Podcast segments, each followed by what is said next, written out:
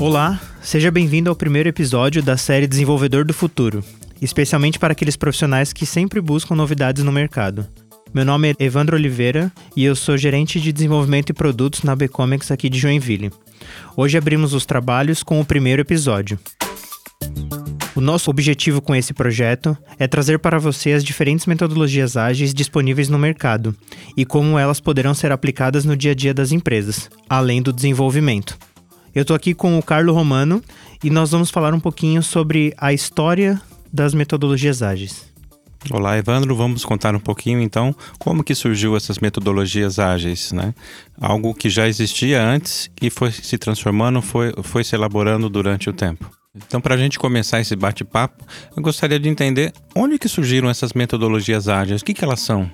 É, isso é, é bem curioso, porque é, já se falava muito em desenvolvimento ágil mesmo antes dos anos 2000.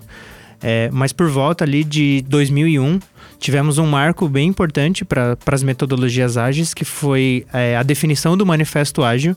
Basicamente, ele foi criado ali em 2001, ele foi definido em 2001 por 17 profissionais que estavam discutindo as principais dores que se existiam dentro do processo de desenvolvimento tradicional eu consigo entregar dentro do escopo esperado, eu consigo cumprir meu prazo. É, o, o quão fácil é você planejar um ano, dois anos de desenvolvimento e acertar naquele, naquele planejamento. Então essas 17 pessoas eles se reuniram, tem nomes aí bem, bem importantes como Jeff Sutherland, que é ainda muito conhecido e ainda continua publicando muita coisa sobre metodologias ágeis, e basicamente eles escreveram um manifesto ágil que hoje é base para diversas metodologias como Scrum e Kanban, e esse manifesto ele basicamente define quatro valores e 12 princípios que teoricamente devem ser seguidos para que você é, é, trabalhe com um processo ágil de desenvolvimento de software. Então, Evandro, você falou do começo né, do Manifesto Ágil. E ali já existia alguma metodologia ágil? O que é metodologia ágil, efetivamente? Né, eu já vi falar em framework, em cultura. O que, que é exatamente? É um processo que nem a gente tem em PMO, por exemplo? É a mesma coisa? Como que é isso? Isso é bem curioso, né? Porque a gente utiliza aqui o termo metodologia, mas no fundo não é uma metodologia que você tem que seguir 100% dela, né? É bem diferente do, do conceito antigo de é, PMO, onde você tem que seguir uma série de, de definições, uma série de restrições impostas. Acho que metodologia talvez não seja o melhor termo, mas ele é muito utilizado no mercado. E mesmo antes do manifesto ágil, já se tinha um pouco de, de cultura ágil dentro das empresas. Talvez até cultura seja o melhor termo, né? E antes mesmo, a gente já ouvia muito falar do XP, né? O Extreme Programming. E disso foi evoluindo. Provavelmente você já deve ter ouvido falar sobre Scrum, Kanban, Lean, Safe, que é uma forma de você poder escalar o ágil. Então, tem muita coisa no mercado hoje. É, qual que você deve utilizar, é, qual que é melhor, qual que é pior, acho que é uma, uma discussão muito grande. Acho que o principal ponto que a gente pode, pode ressaltar é que metodologia ágil talvez não seja só para desenvolvimento de software.